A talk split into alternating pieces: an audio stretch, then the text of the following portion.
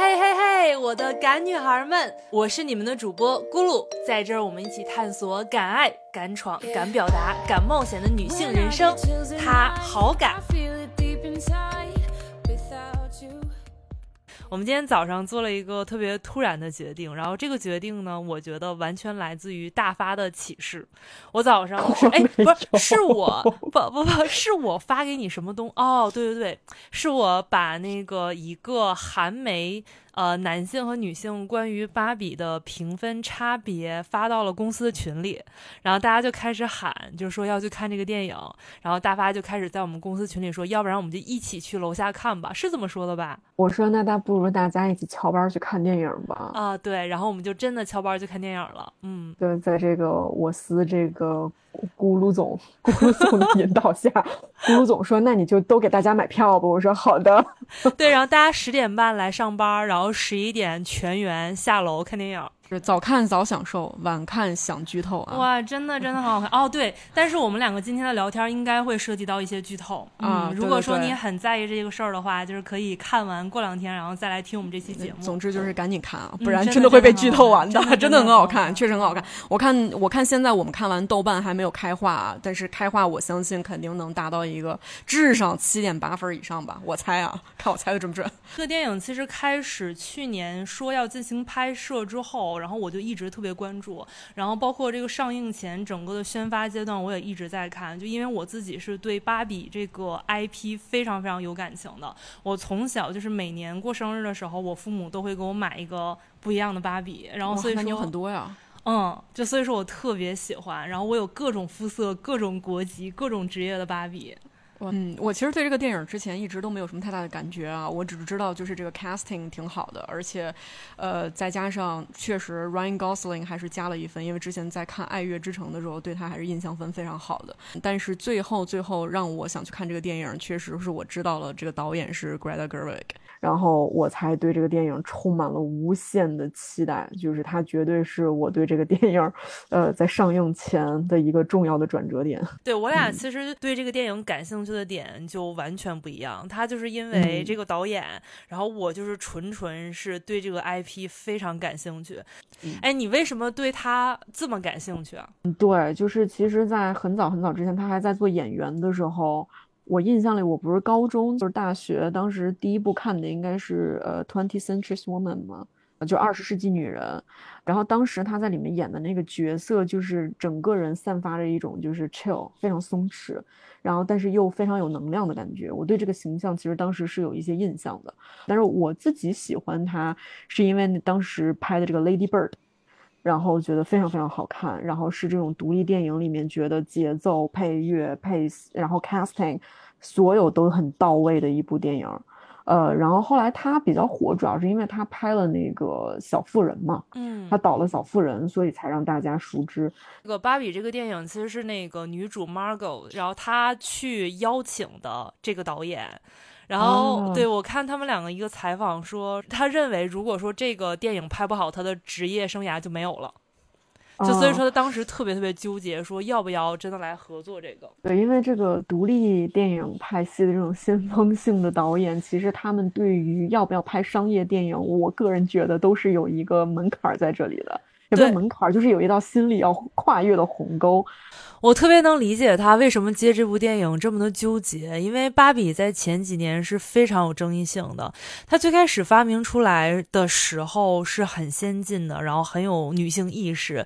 是发明芭比的这个创始人叫做 Ruth，她是观察到自己的女儿可以选择的玩具特别少，要不然就是那种 baby doll，就是一个像小宝宝一样的娃娃。玩她的小女孩呢，就要充当母亲的角色去照顾这个小 baby，要不然。呢，他女儿可以玩的，就是像一个。纸板，但是作为相反的，就是他观察到小男孩可以玩的玩具就会更多元化，而且这些男孩可以玩的玩具让他们去想象自己可以成为什么样的，未来可以成为什么样的男性。但是小女孩好像除了想象自己成为一个妈妈，就没有其他的选择了。芭比还有一个趣事是，她发明的原型其实是一个欧洲娃娃，然后但是这个欧洲娃娃的工作是一个性工作者。最开始芭比发明出来的时候，很多小女孩的父母都不是很能接受给自己的女儿玩一个就是身体特征如此性感的一个娃娃，就尤其是爸爸，他们觉得这个身体太性感了，不适合给小女孩玩。但是 Ruth 她就相信小女孩并不会像爸爸这样去看待这个玩具，对于他们来说，对于小女孩来说。芭比是他们想象未来成年的自己的一个想象的空间。对对，然后他们就是芭比有一个很重要的一个产品叫做芭比梦幻屋。然后这个芭比梦幻屋其实最开始第一代就是一个特别简单的纸盒，好像是一九五几年还不一九六几年他们出了第一个芭比梦幻屋。然后那个里面。在他的墙上挂着什么大学的一些什么周边呀、旗呀，然后它里面也没有什么特别多的厨房。那个时候其实美国刚经历第一波女性主义，就是女性刚刚有投票权，甚至可能都没有。工作的权利，然后但是在那个年代，他们其实就出了一个这样的给女孩去想象自己未来独立生活的这么一个玩具和产品。但是其实我觉得在五六年前吧，就是整体芭比的风评并不是特别好，就是很多人会认为，嗯，芭比营造了一种就是不实际的、不健康的一个身体印象，就有女孩会把自己和芭比的身材去做对比，然后我还。看过网上有人去评，就是真的把芭比的那个身材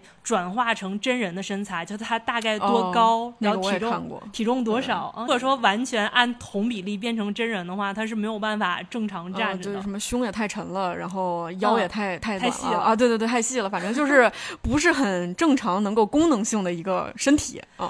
对，然后这个其实是我觉得前几年对芭比的一个特别大的批评。然后，但是我觉得特别有意思的是，然后最近我不停的在刷这个女主演，她去各个国家参加这个电影的宣发，然后她会就是穿成芭比每个年代的一个经典的穿搭。在某书上看到很多评论说，觉得她的身材不够好，然后觉得她的腿不够芭比，然后觉得她离芭比还有一定差距。她欠这个电影一张电影票啊！哇，当时我真的就觉得就是就是还不够苛刻。There's a million minds I want you to ever get furious. Hey Blondie, if I ever took mine off you, would you even get curious? Hey Blondie. 我今天我今天看电影的时候，其实有一幕我印象还蛮深的，就是他，呃，芭比和肯两个人刚从芭比世界来到了真实世界，然后他们两个划着小滑轮儿，在那个洛杉矶的马里布海滩上面，芭比就开始第一次注意到，就是所有人的这个眼光，无论是男性还是女性，就对她的这种审视。在这种审视下，芭比的反应和肯的反应是完全不一样的。然后，但是我今天回家的路上，其实我又想说，即使是他们在芭比世界，就是一个就是所谓的女性主导的，或者是以芭比为主导的一个世界里面，这种审视它并不是相反的，这种审视它可能是完全没有的。芭比不会去审视肯，可能甚至芭比都不在意肯。就是这个电影里面，其实，在前半部分一直在提到一个词儿，就是高频出现的，就是 reverse。Can's just can，就是他就在那儿而已。被创造出来的时候，就是被忽略的，呃，因为他不是主角。我个人觉得，我看到的其实是在影射这样的一个反面的一个世界嘛。但你认为芭比世界是父权社会吗？就是只不过是女性主导的父权社会？是这样的，我我觉得是这样的。我觉得任何一方拿一个标签来统治，它都是不平等的嘛。Barbie 其实他们在统治的时候，Ken 就是不好受的，嗯，天天就是想要卖弄自己的风风姿风采，然后去博得一个小小的关注。肯老师就是因为他的他的巨大的这个。嗯，怎么说？身份的问题是他觉得他是为芭比而存在的，他因为有芭比而才有意义。但是芭比的问题是，我知道我是芭比，我但是我这个芭比他一直在说我是一个 stereotypically typical Barbie。Ken 的问题是，他要自我认同。芭比是因为他已经在这个 Barbie world 里面，他他要做的是突破这些标签。是的，但是芭比的世界和现实世界是相反的，所以对于我们来说，肯是女性，是我们是需要去脱离她的这个附属品的身份，找到自我认同的。就而对于男性来说，他们是这个芭比，反而是应该不再局限于自己的这个男性的这个 stereotype 这个刻板印象，而是去寻找更丰富的男性可能，就是男人哭吧不是罪。对，其实这个电影里面有一个点，我也还是，嗯，我觉得算是一个小梗啊。呃，因为就是当时他去美泰的这个高层的时候，然后他们一直就是说你得回到那个盒子里，回到那个 box 里面。box 在英文里面它本身就是有被限制、被困住或者被标签化的一个意思。我觉得它这个就是一个隐喻的一个彩蛋一样。就是说，我不想进到这个盒子，其实是一个双关。我们在讨论这个电影，包括 Barbie 本身，为什么大家会有一些刻板印象，也是因为大家觉得 OK，她过于少女，她过于女性，她过于怎么说，过于柔软，怎么怎么怎么样？呃，我觉得 Greta Gerwig，包括像 Margot 他们在表达这个电影的时候，呃，他们两个人其实。在面对跟一些高层投资方去表呃去商量这个剧本的时候，其实是会遇到非常多。啊，在顺性直男一个男性主导的行业里面遇到的极大的困难。对，就关于女性的困境，还有这种社会期待，在电影后面通过另外一个角色的语言，有了更详细、更准确的表达吧。就他开始从身体开始讲，说社会对于女性的各种矛盾的要求，就是你又不能胖。但你又不能太瘦，然后你又不能说你是为了瘦而瘦，你要说你自己是为了健康。并且我认为电影其实还想要传达的一层是，就是对于女性的这种矛盾的期待，不只来自于另外一个性别或者是整个社会，它可能还来自于女性的内部。它有一幕是芭比来到现实世界当中，想找她的这个真实的玩伴小女孩，然后她来到学校里面，看到一个餐桌前坐了四个美国的青少年女孩，她就以为。是他的玩伴，他就走上去，然后那个画面是有很明显的冲突感的，就是芭比站在一边穿了一套粉色特别夸张的牛牛仔套装，然后另外一边呢是四个女孩穿着黑色的衣服，然后表情也很酷，没有什么太多的表达，然后状态和芭比完完全全不一样。但这四个女孩她们其实代表着另外一个在美国社会上很流行的一个玩具，叫做 Bratz doll，然后这个 Bratz 到当年为了和芭比抢占市场的时候，他们就设计完全和芭比不一样的风格。芭比就是这种马里布海滩阳光美女，然后 b r a s t l 就是辣妹，穿着嘻哈装、阔腿裤、黑皮肤、脏辫儿、有雀斑，并且这四个女孩就会指责芭比，呃，制造了不切实际的身体印象啊，然后拉慢了女性主义的进程啊，或者是认为芭比长这个样子、穿这个样子就没有办法，就不可能赢诺贝尔奖。这其实就制造了。另外一层矛盾，然后电影里面其实也有一句话，就是说男性恨女性，呃，男性恨女性，女性也恨女性，就是在这样所有各方面的矛盾的期待和各种各样吹毛求疵、求疵的要求当中，其实会让女性的生存空间越来越狭窄。就你无论做什么，你想成为什么样的人，你想穿什么样的衣服，你都要畏手畏脚、小心翼翼。这个问题其实特别有意思。我前两天其实。也陷入了一些思考，就是说自己的审美标准，呃，我我个人觉得我的审美标准不是非常主流的女性审美标准的。更细节一点，我最近比较沉迷变大，呃，就是就是真的，观众朋友你没有听错，就是沉迷真的变大。那这种审美到底有多少是我来就社会给我的？有多少是我源发于内心的？我唯一我觉得我非常 respect 的一个观点呢，就是说没关系，就是你想是瘦的，你想是白，然后你想瘦，或者是你想大，你想黑，你想壮，都没有关系。但是问题来源于你内心去做这件事情的核心与动力。嗯，那比如说，OK，如果我为了白或瘦，是因为我知道这样可以取悦别人。OK，那我们要从你的原动力开始讨论。但是如果 OK，我说我今天就是想要瘦一点，因为我就是喜欢这样的审美了，我就是觉得我这样比较舒服，我自己舒服是最重要的。我觉得就是现在在这个社会，我们这么多的社交媒体的信息的交互的情况下，很难去避免说 OK，我的审美标准是不被这个社会主流去影响的。我个人觉得现在是非常非常难的。没关系，但是你舒服就好了，你不用去在乎别人说 OK，你白又瘦啊，你这不对劲，没关系，你自己舒服就好了。你的原动力来自于哪里？你自己舒服是最重要的。你会听到很多与你内心原动力不同的观点。OK，fine，你如果足够自信，你足够强大，去你丫的！我老娘就这样了。我们当时在那个电影里面一直在加强 说一个梗，说你到底是选高跟鞋，你还是选勃肯拖鞋？那个怪人芭比，然后就说我在给你暗示，你应该选这个勃肯。然后那个芭比就说：“可是我不想选那个 Birkin，不 Birkin。”这个时候其实也在其实影射出来，就是我们都是多多少少会接受这些信息的暗示的。你就是应该该选那个舒服的鞋，因为那个才是强大女性的代表。但是，however，你如果不喜欢你穿高跟鞋，难道阻碍你是一个强大自信的女生？你就好比说，OK，呃，我就是喜欢粉色，so。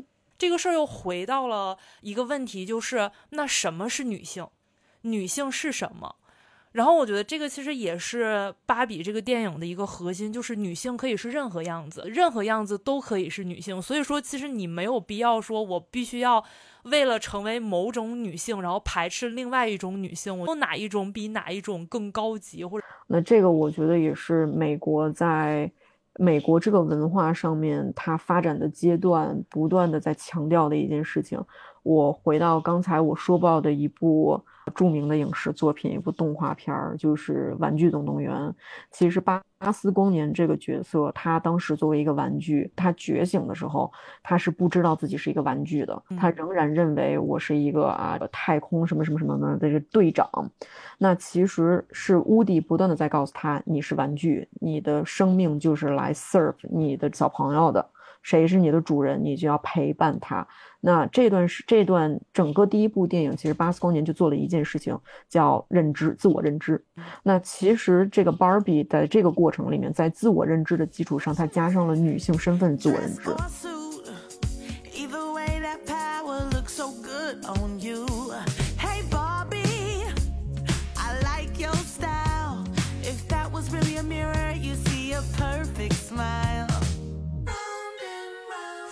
哎，那你怎么看芭比最后选择到现实世界去生活？你觉得这个是一个好的选择吗？其实我觉得他怎么选都没关系了，就是他想怎样就怎样。我对这个事情没有什么特别强烈的观点。我对芭比最后的这个选择有两层看法。其实他最后跟芭比最后和 Ruth 站在一起的时候，他们两个拉手站在一起。其实这个手指触碰在欧美文化里面，它有一个隐喻，就是手指触碰可以传递人类的智慧。就好多电影啊和壁画里面会用到这个隐喻。然后他们两个最后拉手站在一起的时候，他的脑子里面开始出现人类生活当中的各种各样的普世快乐的画面。各种悲欢喜乐，然后包括芭比在现实生活当中，她开始知道流眼泪是什么样的感觉，开始知道快乐是什么样的感觉，就她开始真真实实的可以感受到一些东西了。她虽然说在这个芭比世界里面，每天的生活看着都是非常完美，她有呃好看的衣服，她有这种 dream house，然后她可以成为她可以成为的各种各样的职业，但她是没有感受的。然后另外一层是他和 Ruth 站在一起的时候，Ruth 和他说：“创造者的生命是有限的，但是创造出来的东西的生命是无限的。”其实芭比一直在这个芭比的世界里面，她是一个被创造者的角色，她只是一个物件，她是没有这个主观能动性的，她是没有办法去创造的。但是当她投入到这个真实的世界当中，她是可以。从一个客体变成了一个主体，它可以去创造，它可以去感受，它可以更主动的去生活。然后，这个是我认为为什么芭比最后选择 到真实世界去生活，而不是回到这个 Barbie World，回到这个看似完美，但是它依然处于一个客体生活的这样一个状态当中。他最后说他要去看那个，呃，妇科医生的时候，这个真的就是又做到了一个梗，但是又让人觉得很巧妙哈，非常非常的巧妙。所以他最后到底是拥有了这个 Virginia，还是他去玩了一个梗？就是他是没有必要做这件事儿，但是他去人类世界，他去体验了这件事儿。嗯，对，所以其实这个这个电影里面的这个台词，包括一些画面的表达，真的是让人觉得很值得再去二刷的一个电影。我前两天看女主做一个采访的时候，她提到一个事儿蛮有意思的，她就说芭比世界其实是。超过远超过这种女性主义和这种平权社会的，就是芭比世界和现实世界就是两个极端，最后找到了一个他们认为比较好的一个平衡吧。电影里这个肯到了现实世界当中了解了解到父权社会，了解到父权体系之后，回到芭比世界，他就开始想要获得更多的权利，他就开始改芭比的这个 Dream House 的名字，开始想要改宪法，想要改这改那。然后我对这个行。行为的理解是，当一个被压迫的一方，他想要获得更多权利的时候，他就会采取一些比较激进的行为，来让自己被看见，来让自己的需求被听见。国内在讨论女权的时候，经常会用到一个词，叫做“激女”，激进女权。我个人认为，我属于激女。但是关于妓女有非常非常多的批评。做一个假设，就是被压迫的这一方，比如说肯，他再回到这个芭比世界当中，他去采取一些比较无害的方式，或者是比较看起来和平的方式，他只是举举手说：“芭比，我想和你要一样的东西，你可以完成的事，我也想完成；你的权利，我也想拥有。”这种情况下，我会在心里画一个问号：真的会有用吗？就他的需求真的？会被听见吗？我明白，就是其实你说的那个激进呢，是在行为上面，但是比如说我就是站在这个另一个角度上来讲，我在我其实是经历了一段时间，我不懂什么叫女性平等和性别平等的区别。那当时我也是经历了一段时间，会觉得他们是一种口号式的东西，我就呃有一个问号，就是说到底什么叫真正的 feminist？我觉得自己内心比较 peaceful 的想法是说，呃，我们追求的不是女性平等，而是性别平等。那这个至于怎么去做，不代表说我们不是说要去 protest，我们不是说不要举那个 billboard，但是是从我们内核的，还是说回来了，就是回到了那个内驱力上面啊。但是我想要的是性别的平等，而不是任何一方高于另一方。对于女性平等和性别平等到底有什么样的区别？它其实是从你怎么去思考这件事情和你最终想要获得的一个感觉。呃，那嗯，回到刚才我们说的这个激进与不激进，我觉得是落到了 action 上面。我自己呢还不太相信二元性别论。也就是说，我对于男性、女性这样去区分性别是不太认同的，因为有一些我，我应该，我我很能理解世界上会有一些人，他们会觉得两个性别都会是成为他们的 box，不觉得任何一个 box 是符合或者能够完美的去。嗯，描述他们现在的状态的，我在这个观点上仍然是坚持性别平等，因为他们也在性别平等的一环里面。但是女性平等并不囊括他们。呃，其实归根结底一句话就是，呃，评判一个人的存在，呃，性别只是他的标签。嗯，就我不想希望，呃，他被标签所困困住。嗯嗯，对，就是，嗯，怎么说呢？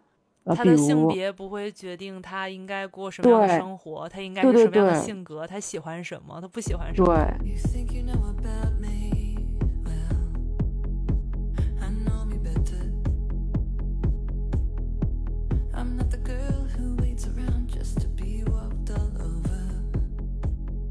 就是看完这个电影，你印象最深的里面的故事情节，或者让你最感情激动的点是啥？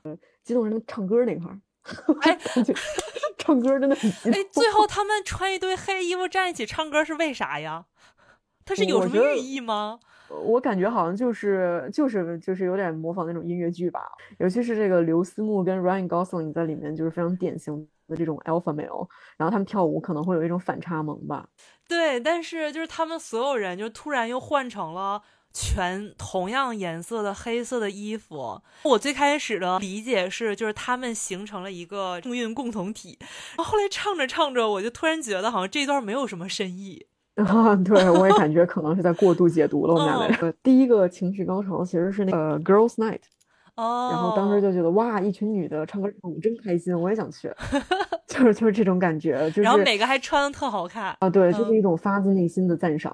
然后但是真的很有意思，就是他们当时说那个 Girls Night，其实就是呃，我第一个反应就是 想到有很多这种影视剧作品里面就是。啊，baby's like bros night，I'm gonna like gaming all night。对对，什么就是这个点披萨、点啤酒，对对对，然后就是那种 yo baby，然后你就该干嘛干嘛，然后我要跟我的兄弟们去喝酒，就是给我的第一个当时的反应是这种，但是反而这种 girls night 这种魅力和张力其实很燃。然后但是还有一个比较 deep 一点的，就是说。嗯，因为我看到看过那个 Greta Gerwig 他导的这个《鸟小姐》嘛，那其实在这个《鸟小姐》算是一个她的半自传式的一个自述吧。呃，这个里面她的妈妈其实是对孩子一种，我觉得可能东亚家庭的小孩会更熟悉的一种保护和爱。嗯，她控制他。不想去，呃，去合理的学校，然后去穿合适的衣服，然后会觉得说啊，为什么你都不让我接近你？然后鸟小姐在自己十八岁成人礼的时候，也是自己买了一本黄色杂志和一包烟来自己庆祝自己的成人礼。其实这个里面它影射的这种母女的关系和自己与。原生家庭的这种分离是一个非常有意思的 topic。那在这部电影里面呢，Sasha 和他妈妈的那个镜头的回忆，因为当时芭比一下子意识到不是 Sasha 的回忆，而是 Sasha 妈妈的回忆的时候，当时他用非常漂亮的镜头感去描绘了几个那种回忆的瞬间。呃，当时觉得好温馨啊，就这种母女的爱和妈妈的这种爱。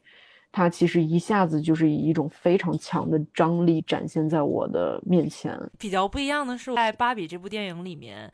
萨莎和她妈妈的这段关系，其实不一样的是，可能是这个妈妈不太能接受和孩子的这种疏远，开始和妈妈的关系没有那么亲密，就开始需要自己的独立空间。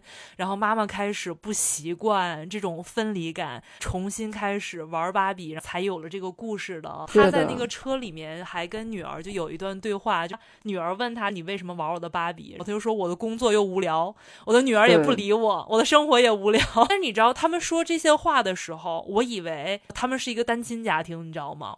我没有想到有爸爸。这个电影里面其实还有一点点这种亲子关系的，算是一个小隐喻吧。最后，芭比和他的这个创造者 Ruth 之间的一段对话，芭比在跟那个 Ruth 要 permission，说我可不可以去过这个样子的生活。然后 Ruth 就是这个创造者和他说：“你不需要我的 permission，就你可你想你可以去做你想做的任何事情。说我创造你也是希望你可以过你想要过的生活。妈妈只是站在原地，然后看孩子走得远，然后有的时候回头看看的时候，妈妈在这儿。”其实我觉得这段话还挺感人的，包括有的时候我可能在嗯评论里面，其实还会看到大家说一些，比如说我想做什么什么事情，妈妈是不允许的；我想要什么样的工作，我想要穿什么样的衣服，我想要去什么城市生活，都要去要。就你都需要母亲的那个 permission，但是在这个里面，他就是描绘了一段非常就是让人憧憬的这种关系，是你不需要 permission 的。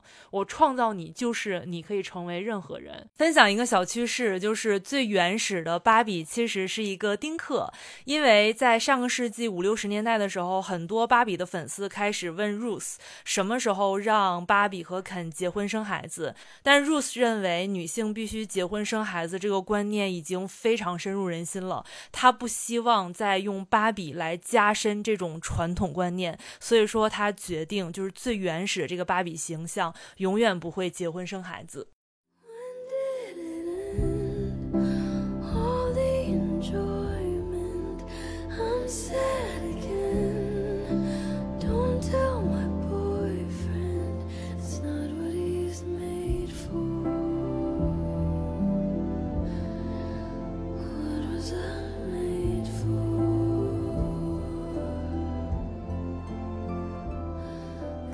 这个我觉得就是现在美国社会其实发展到这个地步的时候，很多顺性白男会觉得自己其实是最不占优势的，因为他们在这样的一个大家呼喊平等的社会里面，他们反而变成了就是大家狂骂的群体。对，可能这个也是为什么好多这个男性粉丝好像评分都比较低，是吗？对，然后但是我对于男性粉丝评分低的这个事儿的，我认为一部分肯定会有人认为是这个电影可能是在抹黑男性，更多的男性他们评分低是因为他们看完这个根本不会有任何共鸣。我觉得他们可能都看不懂这个电影在 说什么。嗯，真的。包括我们去看的时候，我还刻意观察了一下电影院的男性女性比例。我有的时候就会好奇，说这个电影。真的会有男性自己主动走进来看吗？